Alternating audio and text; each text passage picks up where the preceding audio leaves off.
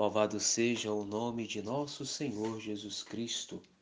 Bom dia a todos. Hoje, 25 de outubro, o evangelho de nossa meditação nesta segunda-feira é do evangelista São Lucas, que se encontra no capítulo 13, no versículo do 10 ao 17.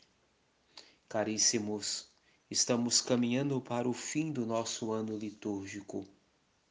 Como nós sabemos, o nosso ano litúrgico é diferente do ano civil. Iniciamos o nosso ano com o advento do Senhor e terminamos com a festa de Cristo Rei do Universo. Hoje, o Evangelho Jesus se faz presente, atento a quem precisa da sua ajuda. O seu ministério de evangelização não afasta da realidade do sofrimento. Jesus realiza a cura da mulher que estava curvada por uma iniciativa própria sua. Esta mulher vivia curvada há 18 anos. E Jesus se compadece dessa mulher e estende a sua mão e a liberta da opressão que deixava curvada. Ele não se considerava, ela não se considerava digna nem sequer de pedir, mas soube agradecer quando recebeu a graça do bondoso Deus. Jesus, amados e amadas, não permite que nada o impeça de exercer o seu ministério, principalmente de manifestar a sua misericórdia aos que mais necessitam. Amados irmãos e irmãs, Jesus realiza esta cura em dia de sábado. Como nós sabemos, no sábado não era permitido realizar nada, e Jesus quebra esta norma e cura, provocando a fúria do chefe da sinagoga. Caríssimos irmãos e irmãs, a vida da pessoa está acima de qualquer lei. Nenhuma lei pode ser maior do que a vida de alguém. Nós cristãos temos que dizer em alto e bom tom a vida acima de tudo.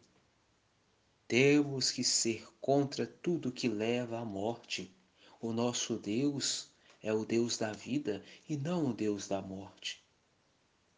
Esta mulher representava todos os que sofriam as consequências da lei da opressão. Era preciso romper com essas leis para que as pessoas, amados irmãos e irmãs, voltassem a ter uma vida com dignidade, livre de tantos sofrimentos. Como esta mulher, amados, temos que pedir sempre a Deus que venha nos libertar das coisas que nos afasta da sua graça, do seu amor Cada um de nós sabemos qual coisa que nos deixa curvado e nos impede de contemplar a sua face.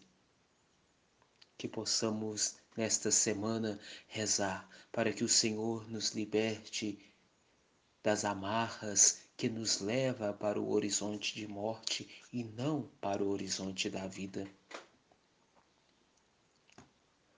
Hoje celebramos a memória litúrgica de Santo Antônio de Santana Galvão.